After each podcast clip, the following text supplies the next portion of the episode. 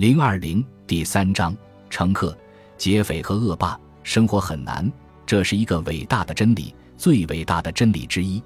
因为我们一旦真正理解了这一真理，我们就能够超越它。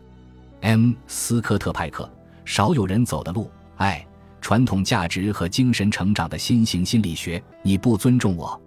一个星期四的晚上，艾米在我的办公室里，用一种比平常更尖锐的语气说道：“你不明白。”他接着说：“没有我，那部门简直就是个笑话。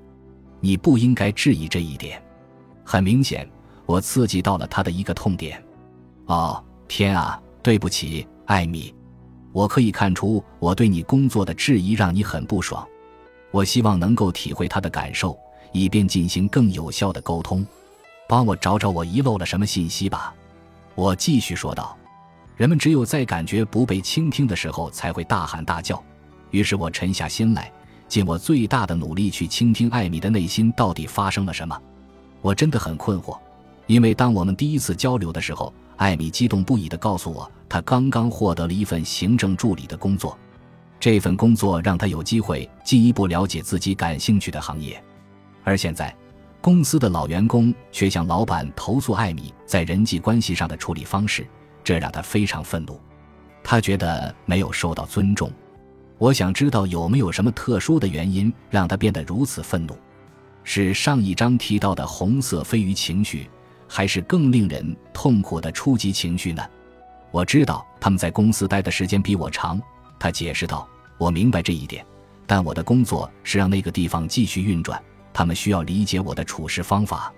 哦，我真诚、关切地回答道。我明白我为什么会困惑了。我以为你只是在辅助那个维持公司运转的人，是我搞错了吗？他现在的语气更加有底气了。那只是一个头衔。我不仅仅是一个泡咖啡、接电话的助手，问题就在这。艾米一边渴望得到尊重，一边又不屑于仅仅被视为一个助手，而在两者之间存在着一个艾米最不想触碰的点，一个脆弱的点。他利用愤怒情绪把我推开，以防止自己的脆弱被揭露。这似乎反映了一种迹象：我们在和一个乘客打交道。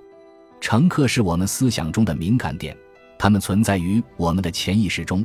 直到我们遇见能够触发他们的东西，乘客是我们内在反应、情绪、想法和感受的大杂烩，他们可能会让我们做出过激的行为，给我们的生活增添不必要的痛苦。